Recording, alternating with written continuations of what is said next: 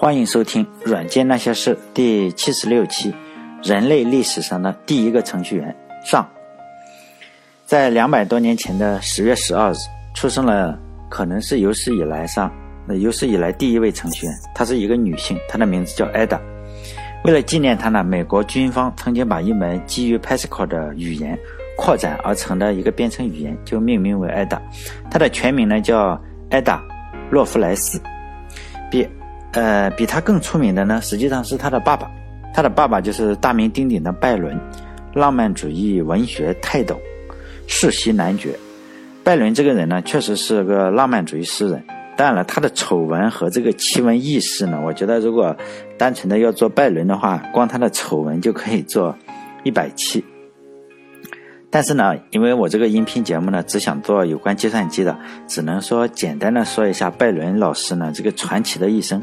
和大部分名垂青史的人一样呢，这个拜伦也不是什么善男信女。其实呢，大部分的善男信女是在历史上是什么都留不下，什么名声也留不下，也留不下好名声，也留不下恶的名声。大部分能留下名名垂青史的呢，四德其实都是比较差的。拜伦同学呢，这个一生可以用放荡不羁来形容。他的放荡不羁呢，是真正的放荡不羁，并不是说咱们现在很多看到的，就是外外表上，就是这个人设是外表上的好老公啊、好丈夫还是好父亲，然后呢，在背地里就偷偷偷摸摸的搞，然后被狗仔队然后偷拍以后，然后呢，这个老婆要么就原谅他，要么就离婚，要么就发微博说你这个是有担当啊，知错能改。或者呢，老婆就说你且行且珍惜啊，要不离婚。反正呢，总是好男人嘛。但是人家拜伦老师不是这样，他就是个表里如一的放荡不羁，并且充满才华。我在这里呢，因为要讲这个呢，讲他的女儿，就简单的介绍一下他老爸，就是拜伦。我觉得这个讲拜伦实际上是比介绍他的女儿更有意思一些。虽然拜伦不是个程序员，当然，他他的一生比程序员可是厉害多了。呃，拜伦呢，他出生在一个贵族的家庭，可惜他这个贵族呢是一个已经没落一点的贵族。然后他呢，老爸呢，等他一出生呢就不知所踪了，就跑了，然后只管生不管养。这一点呢，其实和乔布斯倒是有点类似哈，也是一出生就没了爹，而且爹还没死，就就是跑了，找不到了。比乔布斯强一点的是呢，拜伦的老妈并没有说，可能那时候也没法去收养吧，可能没有收养制度还是什么。或者他在拜伦的老妈本身就很有钱，拜伦的老妈呢就没有把他丢给别人养，而是就自己就是说可能是稍微穷一点，就一直带着他，因为是世袭嘛。他这个拜伦呢在十来岁的时候就从他一个伯父那里继承了男爵这个爵位，因此呢就到他的封地那里去生活了。还有就是说我这里说的贫穷还是要澄清一点，他是这个贵族的贫穷，呃。贵族的贫穷和咱们这个普通老百姓的贫穷差距还是挺大的。即使他这个贵族贫穷的时候，人家家里还是有不少封地的。像像我这种就是在什么九百六十万平方公里的中国大陆上，可能就是连立锥之地都没有。这个是不能相比的。就是说，人家说的贫穷和我们心目中的贫穷是不一样的。人家那个还是好不知道多少倍。就拜伦同学呢，他一出生呢。他是有个毛病，他是有个残疾，他这个脚丫子是长歪了，走路的方式可能类似于咱们这个八仙过海的李怪，呃，铁拐李，一走一瘸。不过呢，这并不影响这个拜伦的才华，在如果用一个成语来说呢，就是才华横溢，都溢出来了。反正我是没法没有办法去评价他的才华。你看人家写的诗多么好，写的情书诗都非常好。就好像是我没没有办法去评价你说跟牛顿的物理好不好，大家都是学他的，你不能说他好不好，他就最好。然后呢，拜伦也可能是小时候可能受过一点苦，但他受的苦跟咱们普通人说的那种苦还是不一样，他还是比较愤世愤世嫉俗的，和普通人表现的也是格格不入。他就是读完书嘛，读着读着就去剑桥大学了，嗯。但牛顿也是剑桥大学的，很多这里所说的很多人都是剑桥大学的。这说起来呢，其实他跟牛顿还是后面我们所说的呃好几个人都是剑桥大学的，就校友。时间上可能差了不少，但是实际上是校友。因为当时能去剑桥大学的呢，也不是一般人，就要么就是贵族，要么就是很富，反正不是这种呃凡夫走卒。因为那时候贵族呢就流行养个宠物，就有钱的话你就买个马养，骑马嘛。在校园里骑马。如果你有爱心呢，就养个很名贵的狗，纯种狗。反正就是一边上学一边就是养宠物。拜伦呢，当然是我就所说了嘛，他可能受过一点苦，啊，可能心态也非常的特立独行、愤世嫉俗的样子。他也养宠物，他养的宠物和人家都是不同的。人家养马、养狗，他养了一头熊。好几百斤的一头熊，就周末人家就是去去骑马或者遛狗，结果他就出去遛熊，因为其他的宠物一看到熊或者你你说那马看到熊或者狗看到熊，直接就给吓傻了是吧？这马也就吓跑了。但人家拜伦就是无所谓，就牵着熊就是养宠物嘛，就在剑剑桥大学里。但他的宠物其实都很特别。后来他在一八一六年就去了意大利，就这个人就是非常的。嗯，激情燃烧的岁月嘛，非常有激情。他就加入了一个党，那个党的名字比较好，好不是共产党，而是烧炭党。烧炭党人的运动也是这种，呃，搞着搞着呢，他就在烧炭党人这个运动中呢，就成了一个领袖。当然，他还是一边写书、写诗、写诗歌呀、写小说呀，还是，然后还继续养宠物。但这次他没有继续养他的熊，这次可能是玩熊也玩够了。这次呢，换养的是五只孔雀，公的孔雀。就一边干革命，一边写诗、写创作小说、诗歌，然后一边呢就看自己这个孔雀开屏，因为他养了五只孔雀，这个也是很实在是匪夷所思。呃，很可惜啊，就是他小说和诗歌上是创作了很多，结果革命的事情呢就给搞砸了，烧炭党人的革命就被政府给镇压了，但这。不影响他爱上了革命，发现这这个革命这个东西很刺激，就好像有人在这个演这玩意很刺激，然后他就转头又去希腊搞这个革命了，因为当时希腊正是独立战争。我前面所说了，他这个他天生是有残疾的，这个脚丫子是有问题。有人说他是这个小儿麻痹症，不管怎么说，反正这个脚丫子是有问题。然后呢，他还是。呃，刚开始的时候就在希腊做这个后勤工作，就筹备物资呀，你购买些武器，买些刀，买些枪什么的，就是后勤。但是因为在革命时期啊，你这个做后勤实际上是不够刺激，而且他又是个诗人，好大喜功，可能是这个性格。然后他觉得还是上前线比较好。首先呢，他是个诗人；其次呢，他是个残疾；再其次呢，他上前线之前呢，他没有接受一点军事训练，就给他一杆枪呢，他连枪都不会放，也不会放弹药。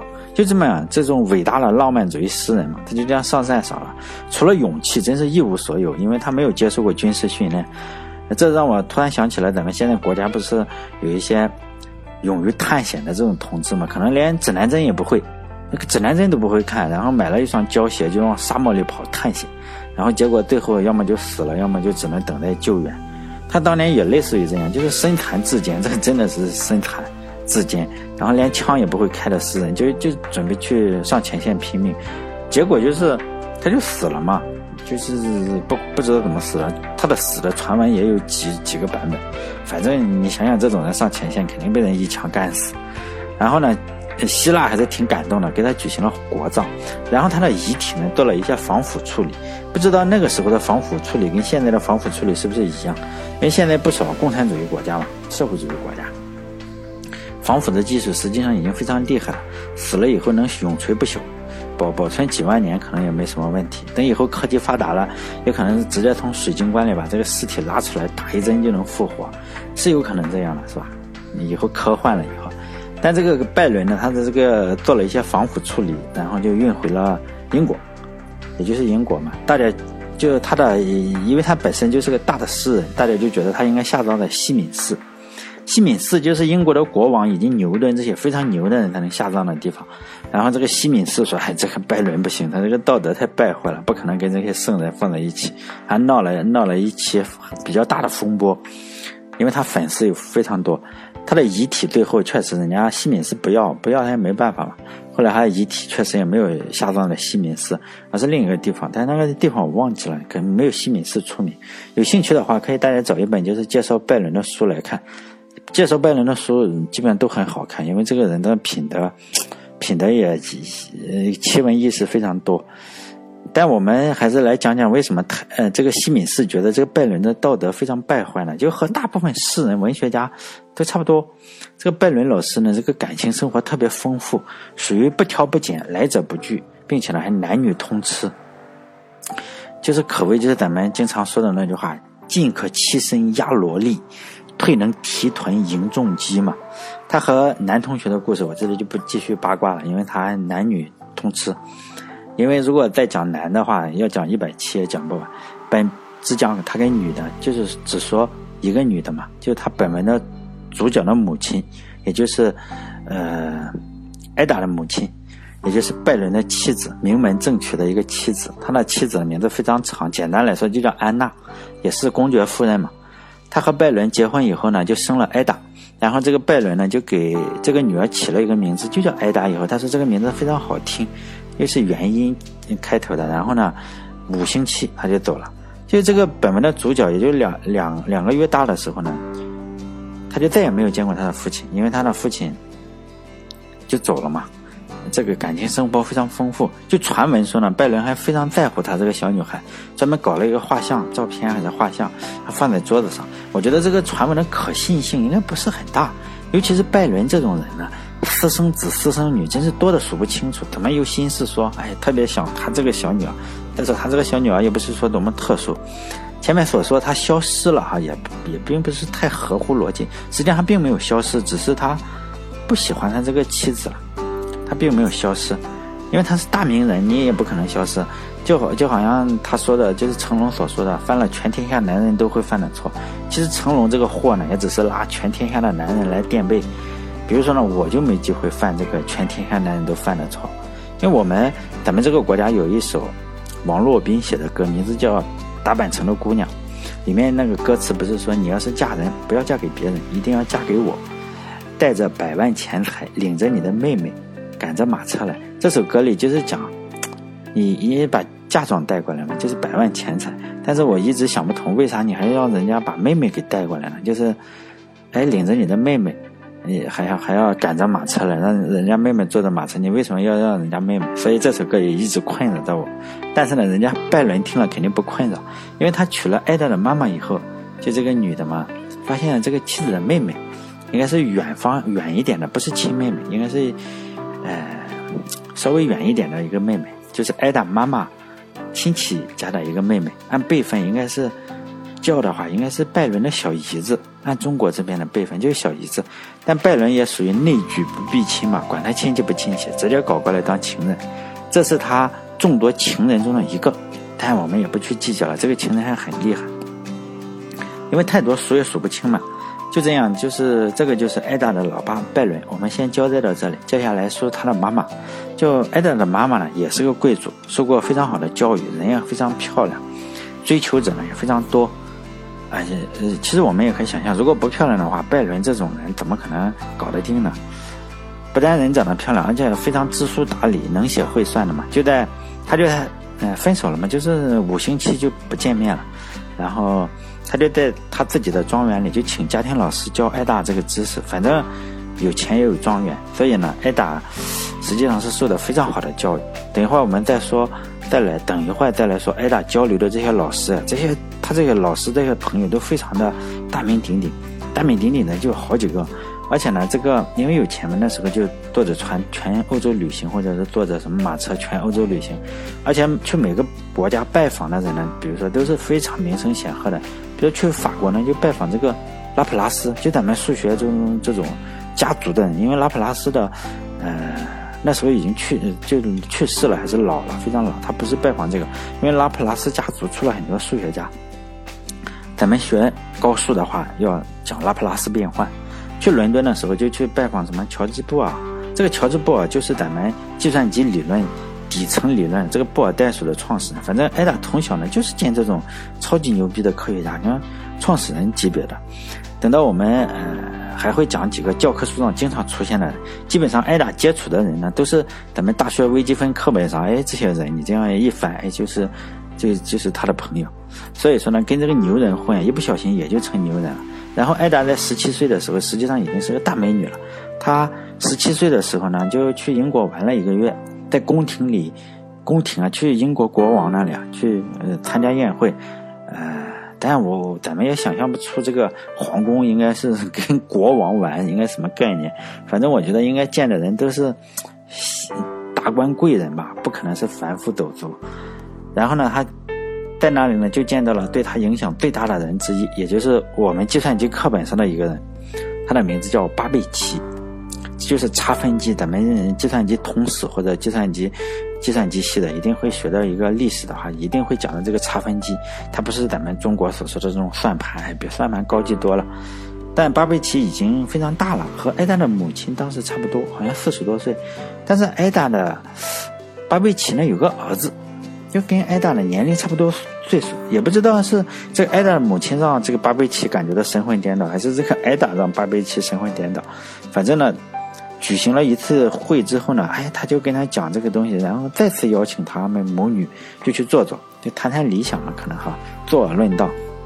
期间呢，巴贝奇就给他们展示了自己设计的这个差分机，一个两千多个铜管组成的半米多高的一个机器吧，就手摇一摇就能解方程。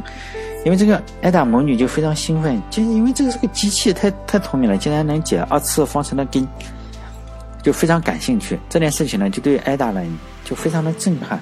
因为巴贝奇这个人呢，对艾达的影响非常巨大。我们再来说一下巴贝奇，就巴贝奇这个人呢，是剑桥大学毕业的，他在剑桥大学是学数学专业的，但是他认识的也是一些牛人，比如说什么发现天王星的人，这都是他他都认识，什么抽象代数的创始人等等，这都是他朋友。然后巴贝奇呢比较厉害的是，就他爸爸非常有钱。这个巴贝奇这个人就是非常有钱，他爸爸非常有钱，以至于他就是完全不工作，一点问题没有，就是人生的赢家。他从剑桥毕业以后呢，他就找了一个非常漂亮的老婆结婚了。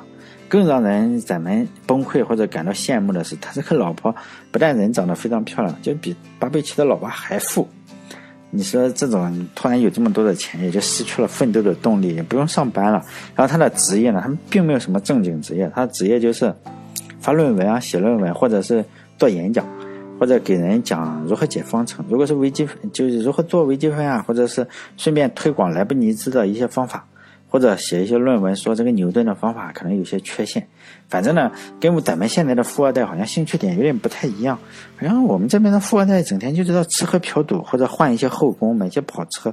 这个巴贝奇呢，就天天就研究数学，因为他当他得知，就咱们知道这个，那，天文学上是需要算非常大的距离，有可能还要算乘积，就需要用对数。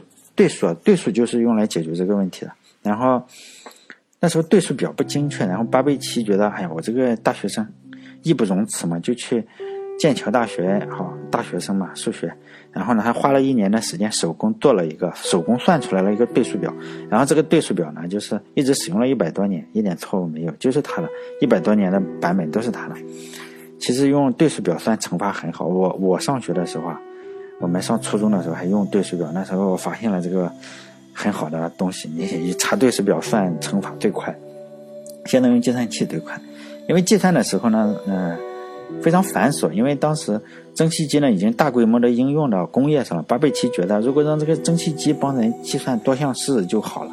这边输入，哎，你这个蒸汽机算一下，马上出结果。当时看起来就非常异想天开。然后他还是着手设计了，因为巴贝奇是个非常有钱的科学家。哎，讲到这里的时候，我突然想起了另外一个有钱的科学家，叫卡文迪许。他继承了卡文迪许，就是英国的大科学家，以至于他继承了他老爹都非常有钱，以至于他成了伦敦银行最大的客户，钱多的就花不完。然后他这个兴趣爱好就是研究物理，他算出了地球的质量。这个卡文迪许应该知道吧，卡文迪许实验室现在还是最厉害，或者不能加之一，比美国的还要厉害，有时候。以至于他一生呢只买一只股票，不管涨跌呢他就买这个。他的经纪人都觉得看不下去了，就跟卡文迪许说：“你不要，只买一只，要不要买两只？”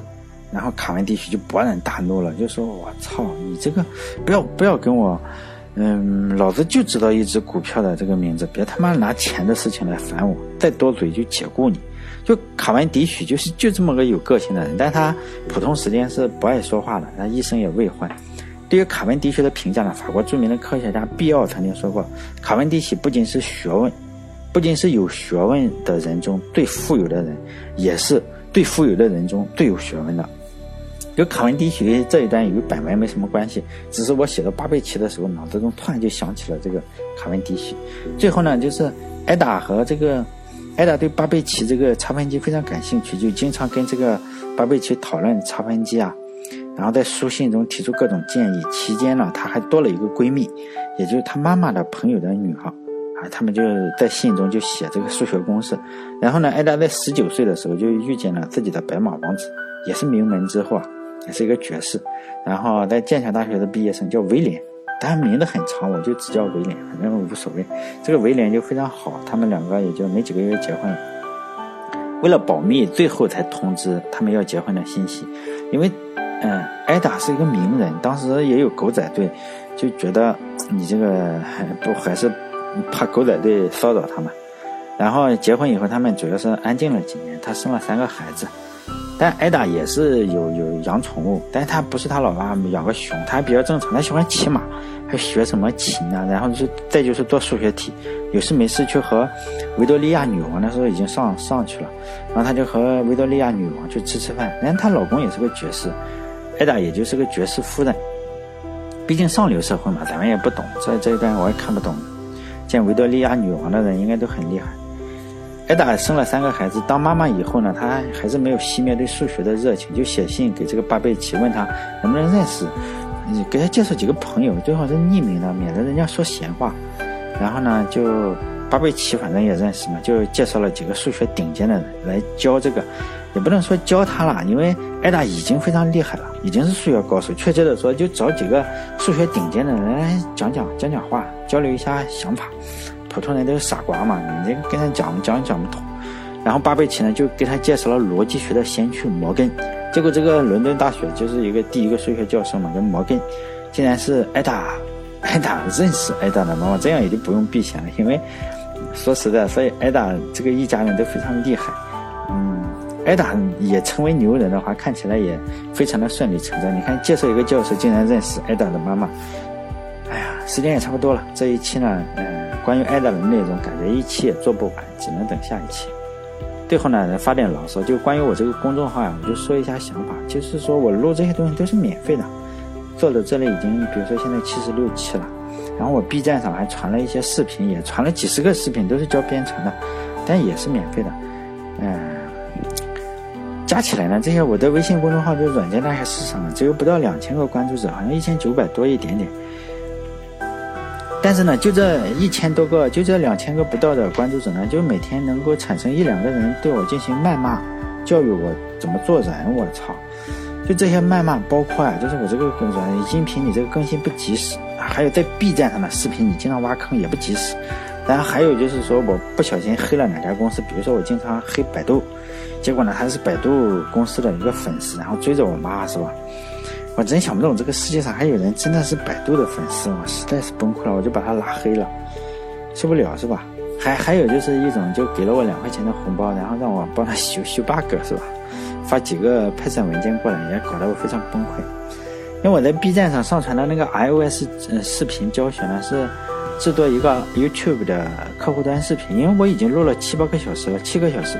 如果有人喜欢的话，七个小时的内容足可以做一个非常简易版的 YouTube。我为什么没继续录下去呢？是因为我再录下去的话要申请 Google 的 API，这个 API 是按照钱来收，就是说你申请了是要付钱的。也就是说我再录下去的话，就要掏我的信用卡，然后倒贴才能够录视频。然后那个视频是免费的，我我首先一分钱赚不到。当然，我解释以后，我跟一个网友解释过，结果他说你最好是是吧，一点情怀都没有，最好是你倒贴几百块钱也没什么关系，是吧？哎，是是解释不清楚。文章的最后呢，我在微信公众号里贴一个链接，就是嗯链接不读了。就这篇文章呢，是一个 Python 的核心开发者写的，他免费维护了十四年的 Python，然后呢，最后因为挨骂太多，就放弃了这份义务工作。如果大家有兴趣的话，可以关注我的微信公众号“软件那些事儿”。来看一下这篇文章，文章的标题是“为何我暂停了维护 Python 社区的志愿者工作”。我非常希望不骂我的那些听众加我微信公众号“软件那些事”。如果骂我的话，就不用加了，是吧？如果你真是听到我的视频觉得火大，或者觉得我录的视频啊，听了我音频觉得火大，经常黑你喜欢的公司，又不能黑锤子，不能黑这个，不能黑那个，不能黑百度，是吧？你就不听就好了呗。非要来骂我一通，还要说我这个视频做的哪里不对，你不看就是了。因为我做了这些音频加视频，加起来大概有个五十个小时。说实在的，我做这五十个小时，当然也主要是为我自己。我可能加强素材啊，加上录，加上剪东西，可能会耗费三百到四百个小时来录这个东西。这一切都是免费的，但是你说，哎，你不是免费，你有人给你红包呢。首先骂我的人从来不给我红包，来骂我他干嘛给我红包？其实就算是我从微信上和喜马拉雅上收到的所有的钱加起来，不过是四百二十块钱，相当于我每小时一块钱。那你还想怎么样？所以呢，希望大家不要再骂我了，因为每天收到个一两个人骂，还是有点受不了，是吧？有点不好。也许以后会慢慢习惯，或者就就跟这个 Python 一样，做的崩溃了，他妈的不做了。好了，因为我看到这篇文章，所以感同身受，分享给大家。如果有人喜欢看的话，来这里看看。复制粘贴，因为这里不能够念链接了。好了，再见。